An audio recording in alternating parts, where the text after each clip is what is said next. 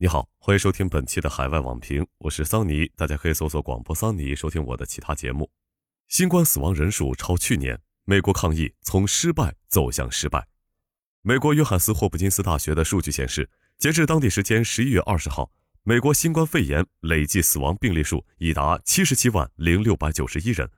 而根据美国疾病控制与预防中心统计的二零二零年涉及新冠肺炎死亡总数为。三十八万五千三百四十三人，这意味着美国二零二一年已有三十八万五千三百四十八人死于新冠肺炎，超过二零二零年全年的数字。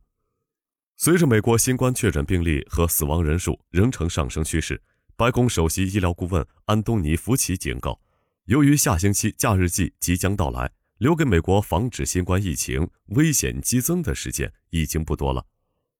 对于这一情况，《华尔街日报》、《福布斯》杂志等美国媒体分析，2021年新冠肺炎死亡人数超过2020年是多方面原因造成的。首先，相较于原始毒株，今年全球肆虐的德尔塔变异毒株具有更高的传染性，即便是完成了两剂疫苗接种的人，也可能被德尔塔毒株所感染。其次，2020年的新冠疫情数据存在被低估的可能性。《华尔街日报》援引 CDC 国家卫生统计中心死亡率统计处处长罗伯特·安德森的话称：“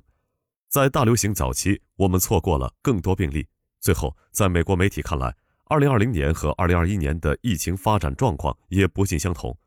《华尔街日报》辩称，比较两大流行年是不妥的。然而，不管美国媒体如何辩解，恐怕也很难向美国民众解释。为什么在已有了疫苗的情况下，美国疫情数据仍在激增？世界前列的医学与科技强国的抗疫工作仍在不断从失败走向失败。抗疫政治化无疑是美国抗疫失败的最根本原因。最近，拜登政府发布的要求百人规模以上企业必须强制员工接种新冠疫苗的行政令，遭到了多个共和党州和保守宗教团体的抵制。甚至被路易斯安那州新奥尔良市的联邦第五巡回上诉法庭叫停，而这不过是美国行政与司法机构、联邦政府和州政府在防疫问题上不断扯皮的冰山一角。今年秋季开学季期间，围绕着是否需要在学校，特别是中小学校，强制要求教职人员和学生佩戴口罩，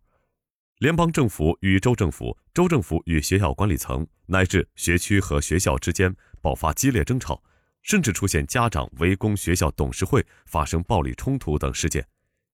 纽约时报》在九月的一篇报道中哀叹：“所有这些争论，与其说是为了孩子的利益而发生，不如说是把孩子们当作利益斗争的棋子。”过去一年多时间里，为了谋取政治利益，两党政客在利用疫情上可谓是无所不用其极，从戴口罩、接种疫苗到保持社交距离和实施强制口罩令。几乎每一项与抗疫有关的议程都卷入到政治斗争的漩涡。与此同时，抗疫散装格局则令美国自始至终无法形成合力，以应对新冠大流行带来的种种挑战。在美国联邦体制之下，公共卫生管理的主要权限在州及地方政府。这虽然有利于各地采取更适合本地防疫措施，但也为联邦政府和地方政府在应对疫情上举语不断埋下了祸根。过去一年多时间里，美国上演过联邦政府截留地方政府采购的物资，地方政府秘密包机运送医疗物资的闹剧，出现过相邻两县因执行不同的防疫标准，一个县的海滩人满为患，另一个则空空荡荡的场景，更遭遇过检测试剂不合格、防疫物资不足、人力紧缺等窘境。当这些一盘散沙，甚至互相拆台的场面屡屡上演，美国还如何自诩医疗强国？此外，过度泛化个人自由，则令美国抗疫工作在社会层面面临重重障碍。面对汹涌袭来的疫情，不少美国人将公共场合强制戴口罩、保持社交距离、大范围接种疫苗等公共卫生措施视为对个人自由的侵犯，掀起一波波反对浪潮。以打疫苗为例，美国国内最常听到的一种不愿接种新冠疫苗的说法，就是接种疫苗是个人选择。在一些州实施强制疫苗接种令的情况下，包括医务人员等在内的不少人宁愿失去工作，也不愿接种疫苗。一些共和党政客也将强制疫苗令上升到宪法关于保护公民自由权的层面，并意图借此牟利。然而，这种自由的结果却是，尽管美国是最早开始进行疫苗接种的国家之一，但直到现在，全美完成两剂疫苗接种的人口比例仍不足百分之六十。在许多共和党执政的州，甚至连百分之五十都没有达到。而这些州也正是目前美国疫情的重灾区。《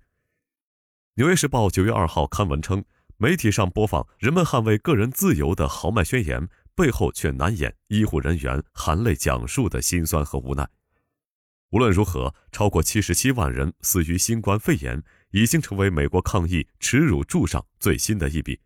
在美国政治社会顾及难愈、社会对立和撕裂持续加深的情况下，美国抗疫困境恐怕短时间内难以扭转。一些美国人或许不得不忍受更多不必要的疾病，甚至死亡。美国最危险的时候恐怕还未到来。